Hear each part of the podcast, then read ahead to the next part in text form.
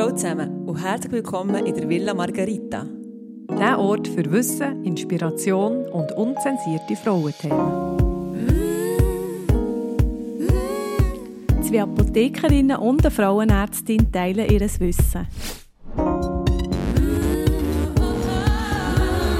Villa Margarita.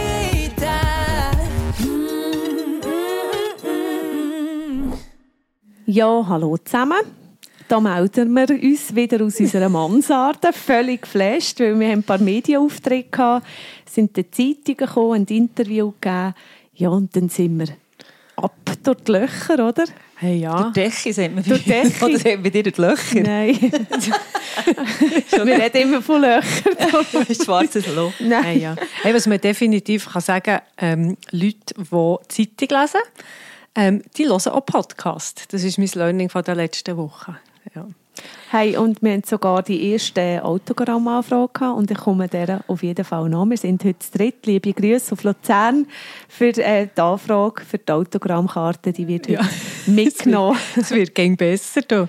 Hey, aber wenn ihr ähm, mal wollt, hören und schauen, wie wir so live unterwegs sind, wir haben drei Anlässe ähm, in der Brau, in Hofteren, in Bern und im National und im Kraftwerk Zürich. Geht auf Eventfrage. Also und und, Brauihofter ist übrigens im Kanton Luzern. ah, ja, jetzt muss ich noch, was habe ich gesagt? Ja. Habe ich es richtig gesagt? Ja, ist richtig Ja. gesagt, aber einfach für, für Ja. die Aufklärung. Dort reden wir über ähm, das Wechseljahr, bringen die besten Anekdoten äh, zum Thema Wechseljahr äh, auf der Bühne mit Musik.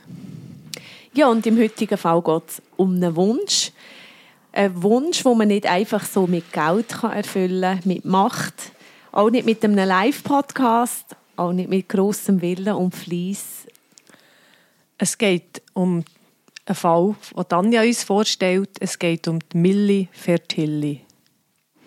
Genau, und äh, ich bin schon richtig aufgeregt, weil ich ganz viel an diesem Fall. Darum, Lieber als er ich hoffe, er kommt gut. Nein, ähm, äh, ja, er kommt sicher gut. Also, ähm, es geht um die Milli. Sie ist 34 und ähm, sie kommt tatsächlich mit einem Mann, mit ihrem Mann, mit dem Giuseppe, in die Villa Margarita. Und der Grund ist, sie wird einfach nicht schwanger. Du, du hast ja äh, viel Erfahrung, hast auch eigene äh, Praxis. Ähm, Kinderwunsch ist ein Herzensthema von dir und dort hast du eine mega Expertise. Und du hast tagtäglich ein Paar vor dir sitzen, an deinem Tisch, mit unerfülltem Kinderwunsch. Kannst du äh, in Zahlen ausdrücken, wie gross ähm, äh, das Problem ist oder wie viele Paar äh, darunter leiden? Ja, also mit Zahlen, genau, etwa so 10 bis 15 Prozent von allen Paaren werden trotz regelmäßigem und ungeschütztem Geschlechtsverkehr innerhalb von einem Jahr nicht schwanger. Das heisst also so, acht, jedes achte bis zehnte Paar hat unerfüllten Kinderwunsch und das finde ich doch schon recht viel. Äh, statistisch gesehen führt aber, das muss man jetzt auch mal sagen, regelmäßiger Geschlechtsverkehr ohne Verhütungsmittel eigentlich ziemlich schnell zu einer Schwangerschaft, nämlich nach drei Monaten sind bereits 50 Prozent von diesen Paaren schwanger und nach einem halben Jahr schon 75, das ist also viel. Und nach zwölf Monaten bereits auch so zwischen 80 und 90 Prozent. Also das ist äh, doch eine höhere Zahl als, ähm, genau, Also eine beruhigende Zahl, sagt man mal. Ja. Also 10% gehen nach einem Jahr regelmäßigem, ungeschütztem Geschlechtsverkehr leer aus. Was heisst eigentlich so häufiger Geschlechtsverkehr? Was heisst das für die Millie und die Jussi? Da, da habe ich auch schon ganz viele Theorien gehört. Wie viel Genau. es muss sein? Erzähl mal. Ja, das ist wirklich sehr äh, ähm, ein dehnbarer Begriff. Oder viele stellen sich da unterschiedliche Sachen drum vor, um häufig im Geschlechtsverkehr. Eine gute Frage. Teile sagen, ah, gell, wir müssen in der fruchtbaren Zeit drei bis viermal pro Tag zusammen schlafen und das mehrere Tage hintereinander und äh, schauen mich mit grossen Augen an. Und dann muss ich aber sagen, ja, nein, also das ist ein riesen, wäre ja ein riesen Stress. Also, musst ja ist- fast wir Fe- du arbeiten musst Ferien viel. nehmen, ja. genau, muss man Ferien nehmen in dieser Zeit. Ähm, äh, ja, und das ist nicht so. Also es empfiehlt sich eben in den fruchtbaren Tagen eigentlich alle zwei Tage Sex zu haben, weil man weiss, dass ja die Spermien auch ein bisschen im Körper von Frau überleben können. Nämlich mindestens so acht, zwei Tage bis maximal drei Tage. Da gehe ich jetzt noch ein bisschen darauf ein, weil Geschlechtsverkehr am Tag der Ovulation, also wenn man den Einsprung hat, meint man vielleicht, das sei der ideale Zielpunkt. Statistisch gesehen führt das aber zu weniger Schwangerschaft, als wenn man Sex ein, zwei Tage vor dem Eisprung hat. Der Grund ist nämlich da, der, ähm, die Befruchtung vom Ei ist nicht auf dem Eierstock, wie viel irgendwie annimmt, äh, sondern das Ei springt auf und geht wie in die Trichter vom Eileiter und dort führt dann ähm, ja, das zur Befruch äh, Befruchtung. Also das Ei muss irgendwie gecatcht werden dort. Genau, Und wenn die Spermagenten dann Mhm. erst auf den Weg gehen, wenn das Ei dort höckelt und wartet, ähm, ja, dann geht der Schuss eher ein bisschen ins Leere. Und die Spermien müssen nämlich noch etwa drei, in drei Etappen einen Parkour überleben. Sie müssen äh, die lange Vagina äh, passieren, sie müssen durch ein Gebärmutterhaus, sie müssen die Gebärmutterhöhle erreichen, durch den Schleim sich durchkämpfen. Das sind wirklich, wie, wie sagt man im Militär? Survivors. Bis sie dann schlussendlich beim Eileiter sind. Und ja, und das geht natürlich mehrere Stunden. Darum besser Ja. vor dem Eisprung, ein, zwei Tage vor dem Eisprung. Wobei ich dort noch eine kleine, ähm, eine kleine Ergänzung habe. Also die Idee, dass das Ei wie das Rapunzel äh, im, im Turm hockt und auf das Ei wartet, das Hey, ist... auf die Spermien Äh, auf die. Spermien, ja genau, Ja. das wäre ein bisschen viel, zu viel des Guten.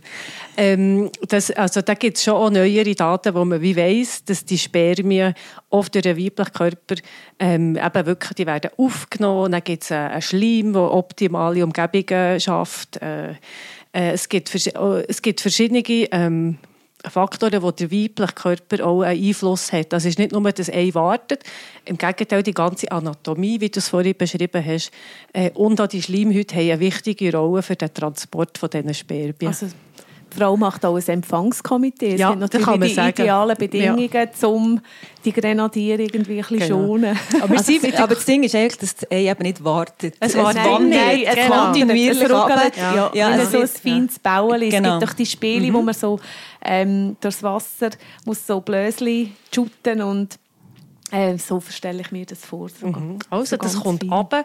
Ähm, man kann es auch nicht gell, beschleunigen, indem man zum Beispiel nach dem Geschlechtsverkehr noch Kerzen macht oder Velofahrt in der Luft. Äh, Gibt es da Daten?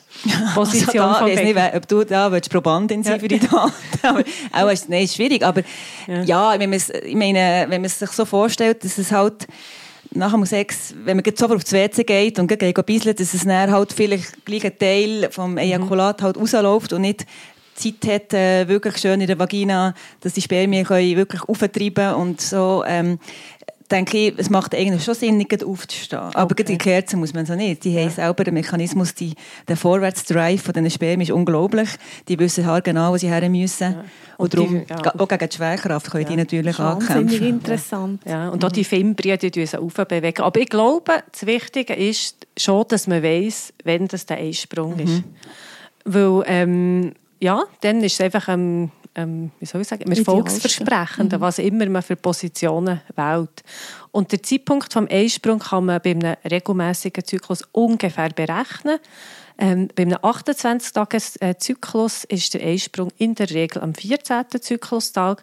Und wenn der Zyklus kürzer ist, ist entsprechend auch der Eisprung früher, in den meisten Fällen. Und äh, für das man es ganz genau weiß, müsste man Temperatur messen. Man die Temperatur macht einen Anstieg von einem halben Grad äh, gegen rauf, ähm, wenn man den Eisprung hatte. Wichtig ist einfach dann, wenn der Anstieg kommt, dann ist es schon fast vorbei. Also dann ist schon der Gelbkörper da, das Progesteron noch die Temperatur auftut. Interessant, für schwanger zu werden, äh, ist sie die Tage vorher und ähm, darum ist, äh, ja, sie- die sind wichtig für die Schwangerschaft. Und da man ja nicht im Voraus weiss, wenn wird meine Temperatur ansteigen, das, das spürt man nicht im Körper, dass es irgendwie heißer wird. Also kann man eben den Eisprung auch noch mittels LH-Sticks ähm, ermitteln. Das LH ist eigentlich das Hormon, das aus dem Hirn ausgeschüttet wird, wenn es eben so langsam nachher ist im, Eis- im Eierstock, also die Eizelle äh, reift vor sich her und ist kurz vor dem Gumpen, dann tut das LH quasi die die Reifung von Eizellen noch komplementieren und tut es dann wirklich ähm, schlussendlich gumpen. Das tut also vor dem, das LH steigt vor dem Eisprung an. Und das ist nämlich eine ganz praktische Sache. Äh, Die LH-Sticks die kann man in der Apotheke kaufen, wie ein Schwangerschaftstest sehen die eigentlich aus. Und wenn man das Gefühl hat, der Eisprung ist jetzt bald da, dann kann man am Morgen über so einen Stick äh, bisseln und schauen, ob er sich verfärbt. Genau. Was bedeutet das denn, eben, wenn er sich verfärbt oder so eine Bande gibt, dass mehr LH im Urin ist und der Ursprung, äh, der Ursprung, der Eisprung fast da ist. Der Urknall. Genau. genau. Und das macht man so circa vor Mitte Zyklus. Genau. Wir haben so mit Studien angeschaut, stimmen die LH-Sticks überein mit dem Eisprung tatsächlich, wenn der kommt. Das, ähm, und da hat man gesehen, dass wir eben am ersten Tag, was angeht, dass nur 14 Prozent eigentlich der Eisprung näher auch stattfindet. In den meisten Fällen ist es am zweiten Tag, was angeht. Dann kommt der Eisprung etwa in 76 Prozent, findet dann statt. Und somit ist es eigentlich klar, wir sollten Geschlechtsverkehr haben am ersten Tag, was angeht, mit diesen Stäbchen, also, also es verfärbt, weil eben die Spermien eben noch diesen langen Weg haben, Mhm. bis sie Eileiter kommen. Also die brauchen ein bisschen Vorsprung, bevor es zu einem Einsprung gibt. Ähm, also das fruchtbare Fenster, das ist von Interesse bei Kinderwunsch. Und ähm, das Gute daran ist wirklich, dass die Spermien mehrere Tage in diesem inneren Genitaltrakt überleben. Ähm, was ich noch ergänzen zu diesen LH-Sticks ist wirklich auch die, die Cervix-Schleimbeobachtung. Also wenn man dort ein bisschen geübt in, äh, drin ist, kann man ähm, vor dem Temperaturanstieg auch erkennen, dass äh, der Einsprung dann gleich kommt. Also äh, in vielen Fällen kann das auch noch helfen, dort ein bisschen Kontakt mit seinem Körper zu kommen. Also erkennen, weil er eben Ja. spinnbarer wird, dass Genau, man kann ihn richtig ja. Ziehen, längfädig ja. ziehen Genau. Genau. Nicht, sage ich nicht über ein paar Meter, aber wirklich Sehr ein paar. Zentimeter. Ja. Und das ist eben, ich sage immer, das flüssige Gummibärli, das ziehbar ist. Das, ja. Also es braucht nicht nur Körperbeobachtung, sondern auch Körperkontakt. Das allein längt nicht nur der Faden. Und ich resümiere, wenn man dann nach zwölf Monaten ungeschütztem und natürlich regelmäßigem Geschlechtsverkehr, also es nützt ja dann nichts, wenn man sagt, ja, wir haben ein Jahr lang probiert und haben dreimal Sex gehabt, ähm, dass wenn dann keine Schwangerschaft eintreten ist, dann hat man per Definition so eine primäre Paarsterilität. Und das ist der Fall bei uns, ähm, Juicy und ja, genau. Wie ist mit denen weitergegangen? Also noch schnell zum Sagen, wegen der Definition, genau, also wenn's, wenn man über zwölf Monate äh, probiert, es klappt nicht, ist es sicher ähm, empfohlen, mal weiter herzuschauen, also Abklärungen zu machen, mal sich vorstellen in einer Kinderwunschpraxis oder im Kinderwunschzentrum. Und was man auch muss sagen, wenn aber eine Frau schon über 35 ist, ähm, ist es vielleicht äh, nicht ganz so sinnvoll, ein Jahr zu warten. Mm, und sogar schon nach einem halben Jahr vielleicht Abklärung zu machen. Oder wenn natürlich ein vorbestehender Grund besteht, wo man kann sagen, ja, das kann der Grund sein, warum ich nicht schwanger werden kann. Also wenn man zum Beispiel eben eine Endometriose hat oder ähm, zum Beispiel das PCOS, wo man weiss, man hat vielleicht nicht jeden Monat einen Einsprung oder gar keinen Zyklus bei einem REDS, dann ist es natürlich sinnvoll, dass man sich nicht, dass man nicht ein, äh, ein Jahr, ganzes Jahr lässt vorbeigehen ähm, und dann sich erst vorstellt. Und Ähm. du hast vorhin gesagt, primäre Ja. Partialität, das heisst eben, wenn das, kind noch, äh, wenn das, kind, wenn das Paar noch gar kein, Kein Kind Kind hat. Und es gibt auch die sekundäre Partialität, wenn sie schon ein Kind haben, aber es nicht für das zweite oder das dritte einfach nicht mehr klappen will. Was ja auch noch ja, außergewöhnlich ist. Ja, kann auch vorkommen. Ja. Mhm. Also, jetzt, das Paar ist jetzt bei dir in der Kinderwäsch- äh, Kinderwunsch-Sprechstunde in der Villa Margarita. Was haben sie dir erzählt? Genau, also ein junges, gesundes Paar vor mir, sie voll motiviert, voller Tatendrang, mit wachen Augen, schaut mich an, er mit leichter Zurückhaltung, so ein bisschen verschränkten Armen, denkt so, äh, bin ich, was mache ich eigentlich hier? Also Körpersprache sagt manchmal wirklich alles. Und darum ist es für mich einfach ganz, ganz wichtig, dass, der Mann, dass man den Mann auch einbezieht, ähm, dass er sich nicht eben wie ein Statist oder wie in einer Nebenrolle fühlt während der ganzen Kinderwunschtherapie. Also das ist für mich Das ist ja der Grund, wieso das ähm, eine Doppelfolge wird. Also jetzt über Milli und das nächste Mal über Giuseppe, dass man den Mann natürlich gleichermaßen einbezieht, weil es auch ihn betrifft. Es ist ja nicht eine Angelegenheit von nur einem Paarteil. Das ist ja so, genau. Gut, Millie hat mir eben gesagt, sie versuchen seit über einem Jahr schwanger zu werden. Das klappt einfach nicht. Sie hat eine Zyklus-App und sie hat auch einen regelmäßigen Geschlechtsverkehr und auch das mit diesen LH-Sticks versucht sie. Und eigentlich zeigen sich da immer die fruchtbaren Tage an. Das stimmt. Ja, ob es dann mit dem Sex in diesen fruchtbaren Tagen klappt, da, äh, so mit einem Seitenblick zum Juicy hat sie dann gefunden, müssen wir dann ihn fragen. Ähm, gut, sie sagt auch, sie hat die Pille abgesetzt und ähm, hat jetzt zunehmend wieder Schmerzen bei Mens. Das ist ihr eigentlich bekannt, darum hat sie die Pille angefangen. Sie muss jetzt wieder mehr Schmerzmittel nehmen. Und ähm, ja, sie hat leider auch an Gewicht zugenommen, weil sie liebe halt Energy Drinks und Netflix. Und wenn die Mens immer wieder kommt und sie also nicht schwanger äh, wird ähm, oder wieder gemerkt, sie ist nicht schwanger, dann, dann hat sie auch die Frust, Frustessattacken, wenn ich es Also kann sagen. So, Ja. gell, mit Pillen nehmen, hast du gemeint, früher mal, bevor sie sie abgesetzt hat. Die Genau. hat sie genommen, weil sie Menzbeschwerden Genau. hatte. Ah, okay. Ja, ja. Genau, also sie hat Frustessattacken und sie hat auch mit dem Rauch aufgehört, äh, weil sie eben äh, beschlossen hat, schwanger zu werden. Und das war auch nicht förderlich für das Gewicht. Und Alkohol trinkt sie äh, gelegentlich, das hat sie auch noch erzählt. Ja, Was heisst äh, gelegentlich, wenn ich da darf nachher fragen Also beim Alkohol natürlich. Ah ja, ja. Beim Alkohol heisst, ist, das ist auch ein dehnbarer Begriff, genau. Also, da muss man noch mal ein bisschen nachfragen, ist das jeden Tag, täglich ähm, ein Gläschen ähm, oder ist es immer nur am Wochenende? Und sie hat gemeint, ja, bei ihr ist es einfach am Wochenende, wenn sie ein bisschen Ausgang geht.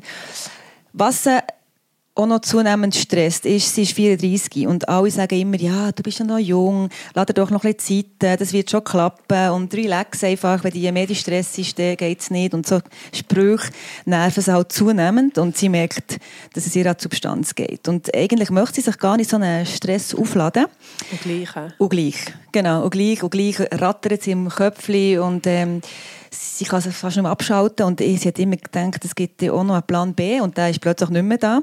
Sie will einfach das Kind und natürlich auch der Giuseppe, der ist Italiener und der hat gesagt, dass er mal ganz, ganz viele Bambinis und das ist auch nicht unbedingt, ja, das tut es auch nicht beruhigen. genau. Ähm, jetzt ist 34, was denkt, also das Älter, ist das, ist das, für, ist das jung? Also kann man, kann man sie beruhigen? Also mein Sohn hat letztens, ich bin zehn Jahre älter als Millie, letztens gesagt, in vier Jahren könnte ich schon Großmutter werden. Man hat, man hat mich gerade den Schlag getroffen. Also, dann bin ich ja steinalt. Nein, ähm, natürlich ist Millie noch eine junge Frau, aber bezogen auf die Eizellen würde ich sagen, die sind ja angelegt, Eizellen, schon im Babygirl. Also alles ist bei der Geburt da. Es geht nur noch ums Anreifen während dem ja, Leben, in der fruchtbaren Zeit. Und wenn man jetzt bedenkt, dass die vor 34 Jahren bei der Millie auch schon sind, die Eizellen, dann haben sie sicher, je länger sie mehr im Körper sind, auch mehr Schäden. Und die ganzen Reparaturmechanismen, ja, schaffen es nicht mehr immer auszuflicken. Ich würde sagen, sie ist da auf dem absteigenden Ast. Und weiss ja auch, dass bei diesem Alter eben die Schwangerschaftschance äh, sinkt, die Fehlgeburtsrate auch höher wird. Ja. Mhm, Ja, ja. Und dann gibt es ja noch, wie soll ich sagen, ich erinnere mich gegen das Anti-Müller-Hormon, das man ja kann messen kann. In unserer ersten Folge von der Dörte und ihren Eierstöcken reden wir dort drüber. Dann siehst du natürlich, hast du noch einen, Wert, der dir wie zeigt, dass wirklich der, äh, der Timer tickt. Ja, es gibt wirklich tatsächlich Kurven, die zeigen, eben höchste Fruchtbarkeit ist so mit 2, 24. Und nachher ist es ganz ein langsamer Abstieg, aber dann eben so der Shutdown gibt es zuerst mal so mit ab 35 und dann einen ganz steilen Absturz nach 40. Oder? Genau, genau. Und wie du so schön hast gesagt, hängt das natürlich eben mit der Eizellqualität zusammen, die abnimmt. Du hast Genau. vorhin erwähnt, dass die Millie also zunehmend äh, gestresst ist. Und das ist äh, finde ich, eine spannende Frage, die wo sicher immer wieder aufkommt in, deiner, äh, in der Beratung. Ähm, wie ist das mit dem psychischen Stress und Kinderwunsch? Äh, ist der Kinderwunschstress, dass man jetzt unbedingt das Kind will haben und die ganze Familie wartet darauf? Äh, oder der ganz normale Alltagsstress eigentlich äh, sehr äh, einschränkend und das die Fruchtbarkeit zusätzlich be beeinträchtigen? Ja, das ist natürlich schwierig, nachher so mit Daten Stress zu messen. Aber grundsätzlich geht man davon aus, dass sehr, sehr wenig von diesen, all diesen Fertilitätsstörungen mit wirklich nur mit Stress Zusammenhang haben. Meistens hat es noch andere Ursache, oder? Und das, die, die psychischen Gründe ähm, werden auch deutlich überschätzt, dass man das Gefühl hat, es ist wegen dem Stress, dass sie nicht schwanger werden. Ähm, und ich denke, das macht es auch nicht besser, dass man immer äh, sagt, äh, oder eben so Sprüche hört wie, ja, stress dich doch nicht so, äh, dann wirst du schwanger. Es gibt ja wirklich so, ja, die Klugscheisser, die die immer etwas dazu sagen. Und das kann natürlich dann, da kommt man dann vielleicht auch ein bisschen in einen Teufelskreis rein, dass man hat, okay, ich muss mich unbedingt entspannen, ich muss unbedingt nicht daran denken. Und gleich ist man jeden Monat dran und jeden Monat kommt dann wieder die Mens, oder? Und was halt, es gibt ja da die, die Geschichte von, oh, es gibt doch die Paare, die ein Kind adoptiert haben, weil es nicht geklappt hat und kaum ist das Kind äh, gekommen, äh, sie sind noch auf natürlichem Weg schwanger geworden. Ja, das sind, das sind natürlich wunderschöne Geschichten. Aber da muss man sagen, das sind natürlich die, die auch sehr gerne erzählt werden. Also sie werden so ein bisschen natürlich auch äh, pushet. Und die, wo, wo das nicht, bei denen, wo das nicht passiert ist, die erzählen natürlich das nicht, dass es nach der Adoption nicht mehr geklappt hat. Das, ja, Immer noch nicht. Genau. Und ja. Und darum, also da gibt es auch Daten, die zeigen, dass eigentlich nur etwa so bei 3 bis 4 Prozent von allen Pärchen, die adoptiert haben, dass es dann auch noch ähm, eine spontane Schwangerschaft hat gegeben. Aber ich sehe es natürlich auch schon ein bisschen in dem Sinn, manchmal, dass wenn das Paar im Kinderwunschzentrum hockt, sagt, ja, ja, wir haben zwei, drei Jahre probiert, wir sind nicht schwanger und endlich haben wir den Termin bekommen, jetzt wissen wir, jetzt können wir ein bisschen abgeben, jetzt gibt es Hilfe. Und dann mache ich Ultraschall und sehe, dass sie ja schwanger ist. Also das gibt es natürlich, ja, also jetzt nicht ähm, Ja, ja. pro Woche einig, aber das erlebe ich schon, habe ich schon erlebt, ja, ja. Also genau, messen kann man den Stress nicht und ich denke, es wird überbeeinflusst eigentlich. Wir, wir sollten andere Faktoren äh, sicher abklären, wenn man jetzt nicht schwanger wird, als nur immer alles auf den Stress schieben. Das ist noch interessant. Und äh, eben, man kann ja unter den seltsamsten ähm, Umständen gleich schwanger werden. Frauen werden im Krieg schwanger, auf der Flucht kann man schwanger werden. Das ist ja der maximale Stress. Ja, oder bei der, Ja. Bei der Vergewaltigung. Also, ich meine, Ja. das, ist, das ist für mich immer Das noch stimmt, unbegreiflich. Aber Also, also sprich, der Einfluss von Alltagsstress auf die Fruchtbarkeit ist nicht vorhanden. Also es Mhm. gibt nicht eine Einschränkung. Also man kann unter haarsträubenden Bedingungen, äh, wo stressig sind, Wo wirklich schwanger- stressig sind, wo ja. wirklich stressig sind, schwanger werden. Was, was mir, mir einmal so auffällt, jetzt aus meiner entfernteren Berufserfahrung, also ich bin natürlich nicht so am Puls wie du, aber wir gehen doch mal etwa, wir kommen dann noch drauf die Spritzen ab ähm, dass eher so eine Verbissenheit manchmal ist. Ein Mann ist auch schon geholt und hat gesagt, hey, wir machen das, aber ich, fühle mich einfach nicht mehr geliebt. Also, ja, das wollte ich einfach noch anmerken. Also Stress und Verbissenheit, dass man das ein bisschen differenziert. Und schon auch eben der Kinderwunsch, ähm, das, was ich alles jetzt gelesen habe, ist schon häufig bei der Frau dominanter und ich würde auch mal sagen, wie unverhandelbar ähm, jetzt im Vergleich zu Männern. Kannst du das bestätigen aus deiner Praxis? Oder, äh, Ja, also Ja. unverhandelbar denke ich schon. Eben, die Frauen haben wirklich, muss ich sagen, selten einen Plan B.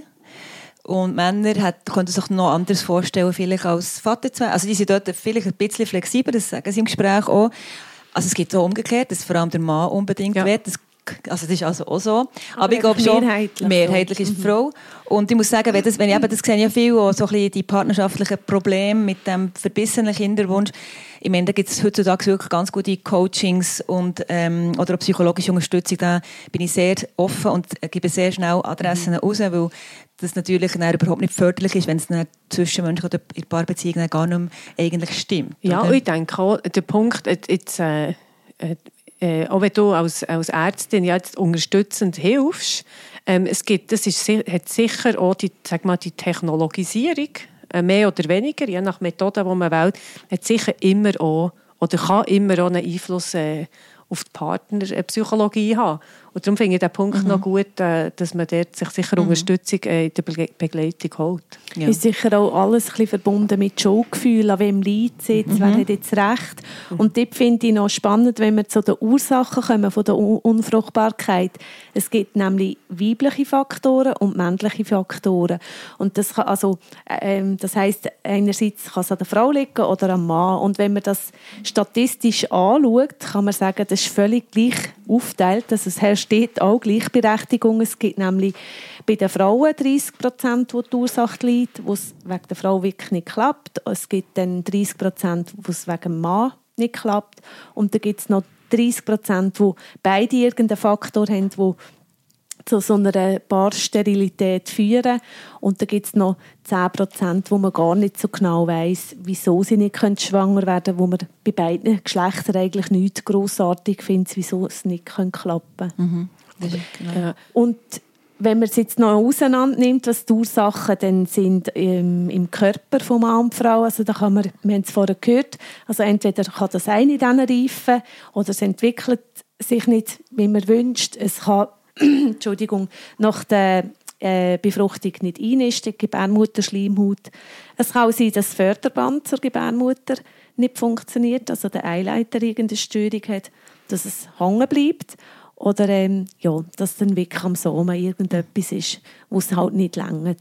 Ja, und wie kann man jetzt herausfinden, was wirklich Sache ist, woran das es liegt?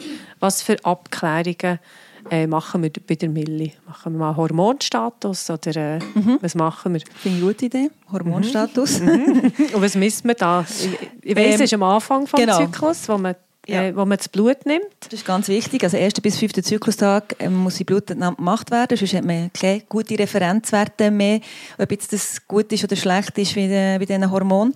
Und ja, wir müssen eigentlich querbeet so ein bisschen Schilddrüsenstörung, männliche, weibliche Hormone, die Hormone von der Stressachse. Genau. Gleich, äh? die misst ist dann gleich. Ja, aber nicht wegen dem Stress, sondern mehr, weil, weil wirklich etwas Pathologisches natürlich von Nebennierenrinden Ah, okay. könnte sein. Dass das, ja, genau. Also nicht, Stress ist in dem Sinne eigentlich nicht wirklich so ganz klar messbar jetzt einfach in einem Moment. Ich würde sagen, Cortison ist ein bisschen hoch, also ist, oder Adrenalin. Oder, Ja, also äh, Adrenalin messen wir nicht. Das ist schon das Prolaktin, das eine Art Stresshormon ist, und das äh, Cortison. Okay. Genau. Und dann schaust du noch, hast, du hast ja so ein schönes Ultraschallgerät, da schaust du noch, schaust du noch rein. Das Ultraschall, Ja. ja. Wow, ich finde das so ein tolles Gerät. die Ja. wir müssen suchen im Sommer. Ja.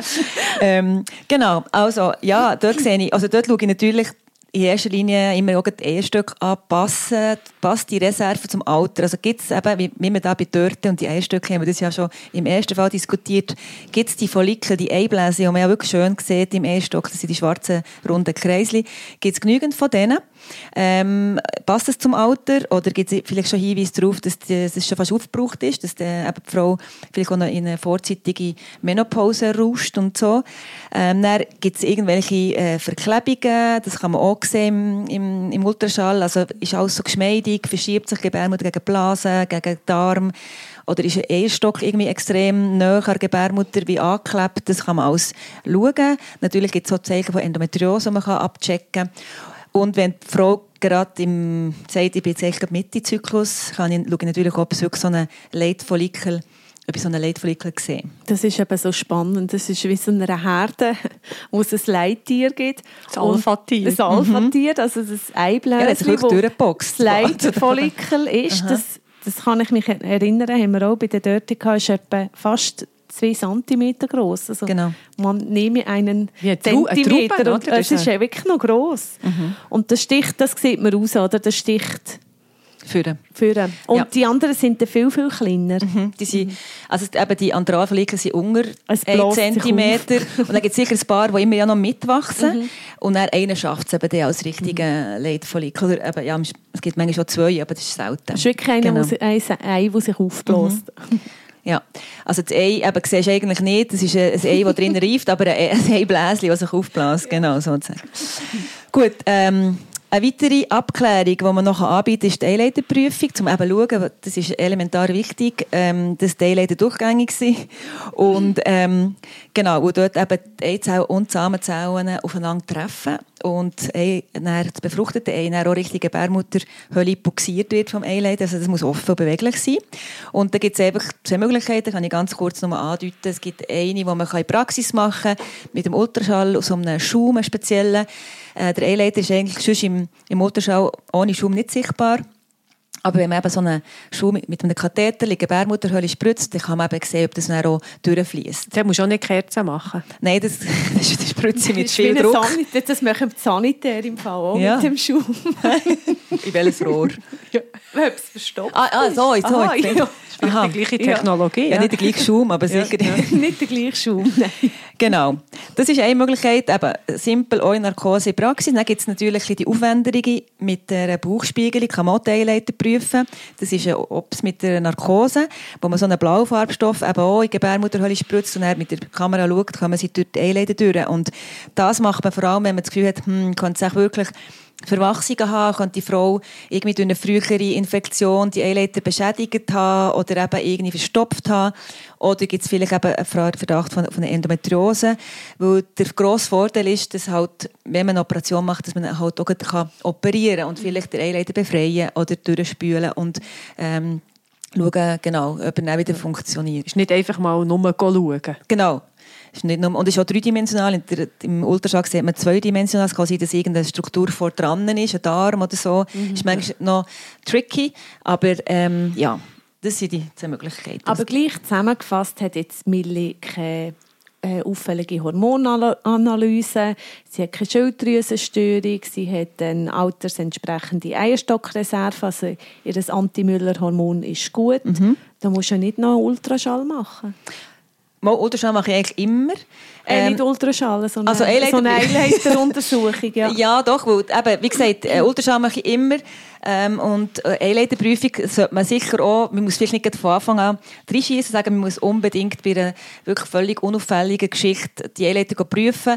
Aber es kann natürlich gleich sein, dass irgendwann etwas passiert ist, eine asymptomatische Infektion von Chlamydia oder was auch immer, und zum Beispiel so eine oder beide Eyelider verklebt. Also das kommt schon zum, zum, zum Zug irgendwann, ist, dass man die Das Abklärung sind ähm, empfiehlt. die starken Menzbeschwerden erst das, was dich Jetzt bei hellhörig Mili macht. bei Ja, der das hat mich hellhörig gemacht und darum habe ich auch eigentlich empfohlen, dass man, wenn man die Eyeliderprüfung, wenn man die würde abklären dass man es auch eher jetzt mit, bei der, mit dieser Ops würde machen Genau. Aber das kommen wir dann später noch darauf zurück. Ich würde jetzt sagen, wir, wir, ähm, ja, wir reden jetzt zusammen, ausdiskutieren mal, ein bisschen, was kann man eigentlich mit Lifestyle noch machen, dass man den Kinderwunsch vielleicht ein bisschen pimpen kann oder so. Ja, genau. Nicht immer erst schon in der Praxis hocken. Genau, Oder? genau. Ja. ja, also was sicher ähm, ein ganz äh, wichtiger, wichtiger Faktor ist, ist das Gewicht. Äh, wir weiss, dass sowohl Untergewicht ähm, nicht gut ist für, äh, für die Fruchtbarkeit, wie auch Übergewicht. Ähm, das Risiko für äh, Sterilität wird, wird grösser. Und auch, falls man jetzt gleich in eine Kinderwunschtherapie geht, ist die Zeit bis zur Schwangerschaft grösser und der Therapieerfolg äh, kleiner. Sogar bei der künstlichen Befruchtung. Das kann man dann nicht auflösen. Nein, der Faktor, da kann die Frau wirklich selber wirklich viel dazu beitragen. Wenn sie schaut, dass ihre BMI äh, unter 30 ist, ähm, da gibt es einfach wirklich gute Daten, die zeigen, ist eigentlich ähm, die Chance wirklich grösser für, Erfolg. Ja. Und äh, ich habe mal, äh, tust du das Körperfett messen von den Frauen? Nein, das ist ja, genau, wir sollten nicht nur auf den BMI, das ist ganz richtig, ähm, weil es kann sein, dass man, ja, dass, dass der BMI, dass das nicht allein, oder das Gewicht, Ausschlag und, ja genau, ist, ja. aber das machen wir noch nicht, nein. Okay. Ich habe mal gelesen, aber die hat die Studie nicht nachgeprüft, dass ein, Kör ein Körperfettanteil von mindestens 22 Prozent äh, gut ist. Also wenn man nur Muskeln, ein Muskelpaket ist, kann es mit den Hormonen auch durcheinander gehen. Aber das, äh, ich denke, vielleicht später tut man das mal schauen, aber im Moment Ja, ist das es hat noch auch nicht mit dem Leptin zu tun, Ja, ja, Fettmasse gebildet wird. Das ist, darum Ja. ist auch so jemand, der eben zu dünn ist und wo eben zu wenig Fettgewebe hat, ist eben, kann den Zyklus völlig durcheinander Mhm. bringen. Oder? Und jetzt, ähm, jetzt bei der Milli, ist, du hast gesagt, äh, wie wie ist es bei der Milli? Habe es noch nicht gesagt, Ah, aber der BM, gesagt, sie hat ja. einfach gesagt, sie, hat, sie, esst, sie hat so Frusch, Ah ja. Netflix und Energy Drinks, genau. hast du gesagt. Also ja. sie hat eben gerade so einen grenzwertigen BMI von 29,5 Ah, ausgerechnet. Gerade unten dran. Red Flag. Ja. Oh, was Genau. machen wir jetzt da? Ja, eben, ich würde ihr auch empfehlen, eine sanfte Gewichtsabnahme wäre sicher ja, gut, wenn, man, wenn sie eben vielleicht ein bisschen weniger Netflix würde schauen oder zum Netflix ein bisschen würde, ähm, Velo fahren oder, oder was man heutzutage alles kann machen kann. Ähm, ja, und das mit sicher Ernährungsberatung, denke ich, äh, würde ich auch mal empfehlen. Wir haben ja das auch in einer, ähm, mal abgehandelt oder besprochen. Du hast gesagt, noch Untergewicht einfach zum Abschließen. Da kann man so alles in allem sagen, dass wie die Energie fehlt, auch für einen Zyklus, für eine Einreifung, so die Substanz fehlt. Das ist wie das andere ähm, ja, das Problem. Und beim Übergewicht ist halt mehr die Insulin äh, Resistenz, also man spricht nicht mehr so an aufs Insulin, ähm, der Stoffwechsel wird träge, man tut nicht mehr so Fett verbrennen etc. Ich habe vorher mal gehört, dass Millie gesagt hat, sie hat aufgehört zu rauchen. Also sie hat geraucht und das wissen wir vielleicht auch schon alle, so eine, so eine Zigarettenrauch hat etwa 4000 chemische Substanzen. Und die können natürlich, es hat auch Schwermetall, Arsen, es hat einfach Substanzen, die vielseitig auch Schäden können machen an der DNA durch oxidativen Stress. Man weiss äh, durch Studien, dass das Risiko von einer Sterilität bei Raucherinnen und Rauchern bis zu 60 Prozent ähm, ja, zunimmt. Und die fragt sich, wenn, ab wann ist man Raucher? Hat man da irgendwie eine Zigarettenanzahl? Nein, Nein, Rauchen ja. ist Rauchen. Also mir empfiehlt wirklich möglichst, Möglichst nicht rauchen. Nikotinstopp. Drogen, nehme ich an, nimmt Milli kenne Sonst hätten wir ja noch den Podcast «Wilde Clotilde». Genau, über das tun wir jetzt nicht drauf eingehen, noch weiter. Sie nimmt keine. Und wie ist es eigentlich, wie mit dem Koffein, das ist ja immer so eine, eine häufige Frage. Ja. Äh, so viel ich weiß, ist die Datenlage nicht eindeutig, oder? Du hast Energy Drinks erwähnt. Mhm. Nein, die Datenlage ist nicht eindeutig. Wir wissen einfach jetzt zum Beispiel auch die Frauen, die häufig ähm, an Bord haben, dort ist man ein bisschen restriktiv mit dem Koffein. Und jetzt gerade beim Kinderwunsch, ja, würde ich jetzt nicht sagen, sie darf jetzt keinen Kaffee mehr trinken. Nicht von Anfang an. Ja. Ja. Ja. Äh, Gibt es eigentlich Alternativen für die Energy-Drinker? Die wisst ja, ich liebe sie eigentlich ja auch. Also, einfach in der Wirkung, ja. Es gibt, ähm, also man kann Münz- und Mathe-Tee, Mathe hat ja auch Koffein drin, zum Beispiel nehmen mit Zitrone. Und dann empfehle ich als Süßstoff Galaktose.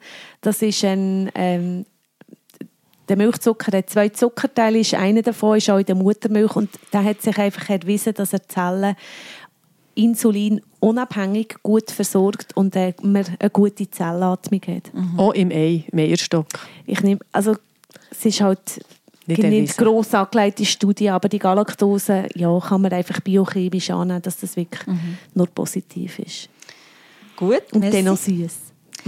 Thema Alkohol, eben, haben wir vorhin auch angesprochen, die Milli trinkt am Wochenende. Äh, wenn man schwanger ist, ist, äh, ist es No-Go, Alkohol zu trinken. Es ist wirklich ähm, schädlich für ein Embryo, auch in ganz geringen Mengen. Ähm, man hat aber auch gesehen, dass zum Beispiel jemand, der so sieben bis acht Drinks pro Woche nimmt und schwanger werden eine, niedrige Schwangerschaft, eine niedrigere Schwangerschaftsrate hatte und eine höhere Fehlgeburtsrate als jemand, der jetzt nicht trinkt oder nicht so viel trinkt. Und auch in der Kinderwunschtherapie sinkt die Chance, dass, dass, äh, dass man Erfolg hat bei einem Alkoholkonsum von über vier Gläser Wein oder Bier pro Woche, also gar nicht so hart Alkohol. Das heisst, das bedeutet nicht, dass wenn man schwanger will, dass man sagt, oh nein, völlig abstinent. Und das stresst mich vielleicht auch wieder, oder? Also lieber sagen, ab und zu ein Gläschen ist sicher nicht schädlich, aber vielleicht nicht nicht en masse pro Woche. Hey, und nachher, ein- eines von meinen Lieblingsthemen sind die toxischen Belastungen, also Schwermetall. Ähm, dort ist wie ganz wichtig, das hast du vorhin schon gesagt, beim Rauchen, Cadmium, Arsen, ähm, könnte man sich ja fragen, was das mit der Fruchtbarkeit zu tun hat. Und dort ist einfach wichtig, dass das wie ähm, Gegenspieler sind, zum Beispiel vom Zink, wo für die Fruchtbarkeit äh, vom Mann, wo wir dann auch noch hören, aber auch von der Frau sehr, sehr zentral ist. Zink braucht es für ganz viel ähm, äh, äh, chemische Schritte für die Hormonsynthese. Also Zink ist ganz wichtig und Schwermetall dort blockieren. Und dann gibt es noch andere Umweltfaktoren. Ähm, ganz äh, häufig haben wir da gelesen von den endokrinen Disruptoren. Äh, dort ist der Klassiker das Bisphenol A. Wisst ihr noch, oder Janine, weisst du noch, dann, wo sie plötzlich in der Apo die, Sind wir die, gerade in der Apo, haben sie alles bis Phenol Ja. A free und so Ja. gemacht, genau. alle Schöppen hat es nicht mehr Ich habe gegeben. nur noch zeitlang. Glasschöpfen genommen Ja. für Kinder. Ja. Bisphenol A ist eine Substanz, die im ähm, Plastik beigesetzt wird, für das es durchsichtig und hart wird. Und man hat ähm, herausgefunden, dass das vor allem, wenn das eben noch heisse Substanz drin ist, also wenn etwas Heißes ist, äh, dass das durchaus aufgenommen wird, dann auch vom Körper, wenn man es trinkt. Äh, Und darum ist das verboten worden vor, äh, vor über zehn Jahren in der Schweiz. Also in der PET-Fläschchen gibt es nicht mehr. in den PET-Fläschchen gibt es es nicht mehr. Gut. Und in der, das ist ja eine andere Substanz. Ja. Und ähm, also da gibt es viel. Was einfach wirklich wichtig ist, dass man grundsätzlich ähm, die, die Plastikflaschen, dass man schon auch schaut, wenn man die kauft, auch zum Beispiel so in Billigläden, ich würde dort vorsichtig sein. Also es wirklich schauen, dass das nicht äh, irgendetwas äh, importiertes, nicht kontrolliertes äh, nimmt. Und, Und, wie, geht... wie ist es eigentlich mit... Sorry, wenn ich, ich ja. noch etwas sagen das habe ich Ich kann es dir noch sagen. Ähm, weil ich, das hat mir auch immer gesagt, das kommt mir jetzt in den Sinn, man darf so keine Kassenzettel nehmen, Ja. äh, wenn man will, schwanger ja, werden Genau. Ja, das ist ja, also die, die, die Hitze, drin, die Hitze, ähm, wie sagt, die Hitzedrucker, also das Papier selber, ähm, ist auch, Mhm. Ist auch befallen. Ist auch befallen. Ja, Also ich kann mich noch erinnern, als ich im Studium war, war es ganz gross, gewesen, eben wegen der Sonnencreme, Ja. wegen diesen hormonaktiven Sonnenfiltern sind auch einige verboten worden. Und wenn man es so resümieren auf, auf die Fruchtbarkeit, also Umwelttoxikologen, das sind ja, Forscher, die schauen, was haben wir für Giftstoffe in unserer Umwelt. Die warnen schon seit Jahren, dass es einfach so viele verschiedene an Pestizide, die im Abwa also nicht im Abwasser, im Trinkwasser sind. Wir haben Schwermetallbelastungen, wir haben Kosmetika, wir haben Plastik, wo man einfach den Körper das ist körperfremd, er weiß nicht so recht, was machen. Er probiert immer wieder, ähm, das Zeug loszuwerden, aber es gelingt nicht. Also, wenn es drin ist, ist es drin. Und das ja, zusammenfassend kann man sagen, man kann es nicht auf eine Substanz festmachen. Wir wissen auch nicht so genau, wie die Mengen sind. Wir haben jetzt einfach mal Titandioxid. Oder ist auch ein, Titan ist auch ein Metall, wo man ähm, überall oder so eine äh, titanähnliche Substanz, ähm, hat man jetzt auch verboten, einfach weil man unsicher ist, was macht das über viele Jahre ähm, ich, auch in kleinen Mengen kumuliert mit uns.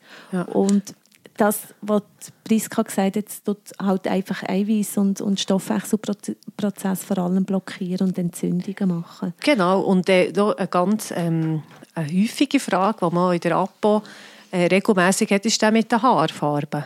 Soll ich mir die Haare noch färben? Es gibt berühmte Schweizer äh, Frauen, die Kinderwunsch haben, die sagen, ich jetzt die Haare nicht mehr färben. Ähm, und dort ist schon so, also Haarfarbe, ähm, dort lohnt es sich, äh, darauf zu achten. Also am besten, nicht natürlich gar nicht, aber ich finde, auch dort kann man es ein bisschen differenziert anschauen. Also wenn man zum Beispiel ein Strähnchen macht, wo nicht unbedingt viel Kontakt auch mit der Kopfhaut ähm, haben, ist es etwas anderes. Dunkle Farben sind ähm, äh, problematischer als helle Farben. Und einfach ganz ähm, vorsichtig, auch bei den Henna-Farben. Viele Frauen sagen, ich tue jetzt mit Henna meine Haare färben. Ähm, dort wirklich auch schauen, auch die sind zum Teil versetzt äh, mit äh, synthetischen Farbstoffen, die wiederum Schwermetall drin haben und auch ähm, äh, disruptive Effekte können haben Also Millie ist jetzt aufgeklärt, was, kann sie, was sie selber noch dazu beitragen kann. Was Anja, machen wir, machst Genau. du, entscheidest du medizinisch? Medizinisch würde ich jetzt äh, dem Paar raten, wir fangen mit einer leichten Stimulationstherapie an, lösen den Einsprung aus zu einem guten Zeitpunkt und dann Verkehr zum Optimum. Das ist so medizinisch gesagt. Ja. Das sagt man wirklich so. Genau. Was ist das? Verkehrsregeln beachten. Nein, also ähm, guter Zeitpunkt, den Einsprung auslösen heisst, ich schaue, ob sich der Leitfollikel gebildet hat und gebe dann äh, eine Spritze, die quasi den Einsprung wirklich tatsächlich auslöst. Und ähm, Verkehr zum Optimum heisst, ja, zum richtigen Zeitpunkt. Also der, wie du denkst, das Timing optimieren. Also du gibst der Frau äh, ein Rezept, sie tut sich nicht daheim spritzen, du gibst ihr Genau. nicht eine Spritze, Nein. dann müssen sie ins Sie Nebenzimmer. selber spritzen, Ja, ja. ja. Ja. Mehrere Tage. Also das vom Einsprung nicht. Das Ja. Einsprung auslösende Hormon nicht. Aber wenn sie die leichte Stimulationstherapie, ja, die machen sie mehrere Tage. Okay. Genau. Also, du siehst ein Ei anreifen. Das, wieso tut, das, tut man diesen Prozess irgendwie stören? Wieso tut man den auslösen? Noch mit, mit einer Spritze kann es sein, dass das Ei wieder auf Rückzug ist. Auch wenn es Nein, anreift. das machen wir eben nicht. Also es kann sein, dass es nicht springt, tatsächlich im, im spontanen Zyklus. Das gibt es einfach, obwohl es schön darstellt. Das wissen wir aber nicht, springt es oder springt es nicht. Ähm, und man tut einfach, das ist etwas Körpereigenes, was man eigentlich spritzt, um den Einsprung auszulösen. Also ist nichts wahnsinnig krasses. Und man hat mit dieser Dosis hat man einfach ganz sicher den Einsprung, ähm, das gibt den LH-Peak oder tut den LH-Peak simulieren. Und dann weiss man, okay, ähm, ja, das springt bei dieser, bei dieser Menge von diesem Hormon springt das sicher. Also man tut eigentlich quasi, man geht einfach sicher, dass der Einsprung stattfindet. Darum gibt man die auslösende Spritze eigentlich, auch wenn man das Gefühl hat, es, ist alles, es sieht alles top aus. Genau.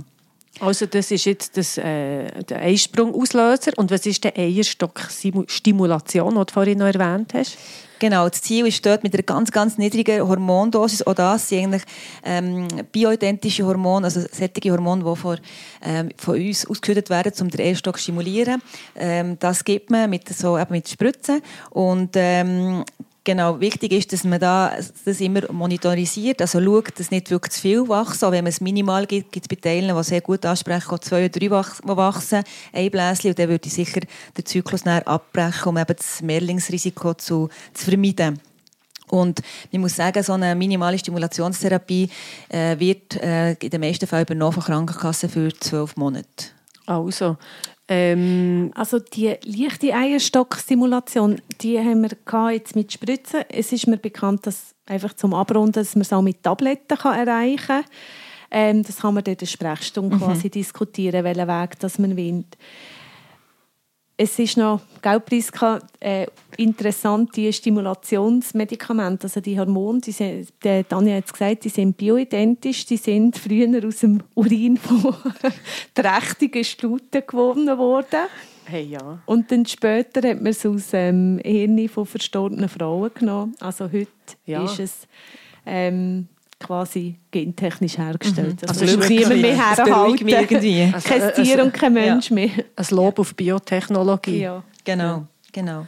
Ideal ist, wenn man die, die Spritze eben macht, die auslösende Spritze, ähm, dann 24 Stunden später Geschlechtsverkehr haben, Verkehr zum Optimum. Und zwar weiss man, dass nach dieser Spritze eben der Einsprung etwa 36 bis 42 Stunden stattfindet st- äh, später. Und das heisst, man sollte ein bisschen vorher Geschlechtsverkehr haben. Spermagenten müssen zuerst noch ihren Parkour Genau, überleben. genau. Hey, und du hast auch äh, vorhin erwähnt, dass das Paar, ähm, falls es in den nächsten drei Monaten oder drei, drei Zyklen nicht so schwanger werden dass dann würdest du eine Eileiterprüfung machen Das ist so. Ich würde es bei ihr nicht ähm, in erster Linie machen, weil ich denke, manchmal brauchen sie auch ein bisschen Zeit, ein bisschen daran gewöhnen, äh, mal so Therapie anzufangen. Und eben, wenn, wenn es jetzt nicht würde klappen würde, ich ganz sicher eben das mit der Bauchspiegelung Armilie äh, empfehlen, weil sie vielleicht eine Endometriose wirklich haben. Und dann weiss man, wenn man dann Endometriose wegoperiert und man dann in einem endometriosefreien Zustand ist, dass dann eigentlich die Schwangerschaftschancen eben nach der OP auch viel besser sind. Genau. Darum würde ich das ihr so empfehlen. Gut. Gut. Gibt es noch sonst ähm, Sachen, also die, äh, wenn ich euch schon da habe, noch zwei Spezialistinnen, wie kann man die Fertilität noch unterstützen, vielleicht mit Mikronährstoffen? Das nimmt unsere Zuhörerinnen auch noch Wunder. Äh, Da geben wir dann sicher noch die zweite Folge mit dem Giuseppe ein ganzes äh, Säckchen voll Sachen mit, Mhm. aber wir erwähnen mal die wichtigsten. Also, ich denke, wenn man einen Kinderwunsch hat, ist es wichtig, dass die Frau ähm, Folsäure einnimmt, um den Folsäurespeicher zu füllen. Das wissen die meisten auch. Also, wenn man Folsäuremangel hat, kann, kann das Baby nachher einen offenen Rücken haben, sogenannte Spina bifida. Und ähm, bei Folsäure ähm, ist ganz ähm, interessant, wir haben vorhin über die endokrinen Disruptoren äh, gelesen und das ist ja mega der Stress, wo die überall in den Körper reinkommen äh, Man weiss, wenn der Körper gut ähm, aufgefüllt ist mit Folsäure, dass man resistenter ist gegen die äußeren Einflüsse von den endokrinen Disruptoren. Also ein weiterer Grund, wirklich gut, äh, grosszügig versorgt sein mit äh, Folsäure. Und Fall kann man das am Mann ja empfehlen. Das ist ja Der Jussi hat auch gefragt, genau, Ja. eben, wieso immer noch die Frauen Ja. Folsäure Mhm. können einnehmen Und ähm, es ist so, also Folsäure verbessert auch die Spermienkonzentration. Es ist einfach allgemein bei Mann und Frau wichtig fürs, äh, für die DNA, äh, für den Blutaufbau und für ähm, die Energie, also für den Sauerstofftransport und die Umwandlung in den Zellen. Und nachher, ähm, vorhin hast du erwähnt, äh, Janine, die Spermien die werden drei Orten Qualitätskontrolle unterzogen und am Schluss wird ja noch die Einnistung in der, in der Gebärmutter stattfinden. Und dort ähm, spielen vor allem das Vitamin D und auch vor allem die Omega-3-Fettsäure eine Rolle. Äh, die, haben, ähm, die tun die aggressiven Immunantworten, also das Immunsystem, ein bisschen beruhigen. Also, dass die befruchtete Eizelle, die eigentlich genetisch auch fremd ist, äh, besser sich kann Also, das weiss man, Omega-3-Fettsäuren und Vitamin D würde ich immer geben, ist ja schon gesund. Ähm, und dort, äh, um dort optimal die Einnistung noch, noch zu fördern. Genau, Vitamin D ist eigentlich das meist untersuchte Vitamin. Ich möchte da vielleicht noch sagen, eben die Studie mal heisst, das ist gut für die ähm, Fertilität, für die Fruchtbarkeit. Und dann gibt es wieder eine Gegenstudie. Man muss einfach an dieser Stelle sagen, das sind billige Substanzen. Es hat niemand äh, Interesse, gross angelegte Studien zu machen, die sehr viel kosten, weil man nachher eigentlich keinen wirtschaftlichen Gewinn aus dem Produkt kann ziehen kann, weil man es nicht kann patentieren kann. Aber ähm, was du noch gesagt hast, also bei den Omega-3-Fettsäuren ist spannend auch für äh, Juicy und Milli die DHA, weil die äh, die DHA tut auch in den Zellwänden der äh, Membranen wird die eingelagert und das tut eben auch die Spermien, Motilität, Bewegung, es macht wie alles ein bisschen geschmeidiger und fluider. Das ist eine Omega-3-Fettsäure. Eine von Ja. diesen verschiedenen, genau. Wohingegen möchte ich gleich noch sagen, Fastfood mit gesättigten Fettsäuren und Transfettsäuren dann wieder kontraproduktiv sind. Also es ähm, heisst, sich bewusst gesund ernähren. Ähm, Genau, kannst nicht sicher einen Benefit. Omega-3-Kapseln schlucken und gleichzeitig äh, dauernd Hamburger essen und Bombchips. Gut, Girls, also die sprudelt wie verrückt, aber ich muss jetzt glaube ein Timeout machen, weil der Fall ist jetzt unendlich geht. Äh, ich, ja, ich profitiere extrem von eurem Wissen und bin ich auch froh, dass wir das mal hier ein bisschen festhalten. Also ich denke, kommen wir doch zu den Take-Home-Messages für unsere Frauen. Mit Kinderwunsch. Mit Kinderwunsch, ja. Ähm, bei Kinderwunsch unerfüllt, über zwölf Monate regelmäßig Geschlechtsverkehr geübt gehabt, ähm, und äh, zunehmend eben das Gefühl hat, hey, irgendwie äh, die Mens jeden Monat macht mich fertig. Also wartet nicht länger als zwölf Monate und dann können wir sonst Abklärung machen. Und wenn ihr über 40 seid, kommen schon ein bisschen früher? Über 35 Ah, sogar. 35, dann kommen wir Ja. schon nach acht Monaten. Ja. Und Ja, kommen auch dann, Monaten. wenn ihr einen regelmässigen Zyklus habt, weil es kann sein, dass der Eisprung ähm, um ist, dass man einen hat, aber dass eine leichte Stimulation vom Eierstock für, für die Schwangerschaftswahrscheinlichkeit zu erhöhen äh, Sinn macht. Also sogenannte sanfte Stimulation. Genau. Aber die Stimulation sollte man nicht einfach äh, selber machen oder einfach mal ein bisschen etwas machen, sondern die muss wirklich monitorisiert werden. Also man sollte die mit Ultraschall ja, kontrollieren, dass man eben das Mehrlingsrisiko, das wir da als Reproduktionsmediziner äh, wirklich möchten vermeiden, dass es Mehrlinge gibt, weil die Kinder ja wirklich ähm, ja, im Vergleich zu Einlingen mehr Probleme haben in Schwangerschaft, nach der Geburt. Also das heisst, ähm, genau, wir tun das gut unter Kontrolle machen, kontrolliert machen, genau. Wir haben auch gelernt, dass äh, unerfüllter Kinderwunsch sehr belastend kann sein kann. Äh, einerseits für die Einzelpersonen, die es betrifft, für, für die Paarsituation, aber auch für das Umfeld, wo vielleicht äh, die Mutter oder der Vater von der Betroffenen immer gefragt hat, du, wann ist es jetzt so weit? Haben sie jetzt noch nicht? Ist sie noch nicht schwanger? Genau. Und da kann das Coaching oder sonst eine Unterstützung auch psychologisch sicher Sinn machen, wo man sich besser kann abgrenzen kann. Ja. Und eben äh, die Einleiterprüfung ist relativ einfach, wie ich gelernt habe. Und, ähm, Macht ja, auch Sinn, wenn man das Gefühl hat, ja, ich habe nie etwas gehabt, nie eine Eileiterentzündung. Es kann gleich sein, dass es eben, ähm, trotz dass es eine asymptomatische Infektion war oder irgendwie Verwachsungen, wo man natürlich nicht einfach spürt im Bauch, den Eileiter ähm, verkleben. Und wie es wirklich weitergeht mit der Millie und dem Giuseppe, äh, das, äh, in den nächsten drei, vier Monaten mit dieser Stimulationstherapie, Eisprung auslösen und dem takteten Geschlechtsverkehr. Wo da- Giuseppe wirklich äh, ein bisschen unter die Haut geht. Ja. Ja. Und, ja. Oder, Ja. ja. Wo noch auch schon ein bisschen stresst. Ja. Hey, ja, jetzt sind wir nicht zu viel verraten. Wir, wir schon wieder Andere davonblasen. Körpermitte. Nein. Nein, vor allem wird uns in der nächsten Folge interessieren, wie es dem Giuseppe geht und wie die zwei, Milli und der Giussi, zusammen als Paar aus unserer Praxis gehen. Ja. Und Hoffentlich jetzt wünschen wir einen schönen Frühlingsstart. Tschüss, Tschüss zusammen.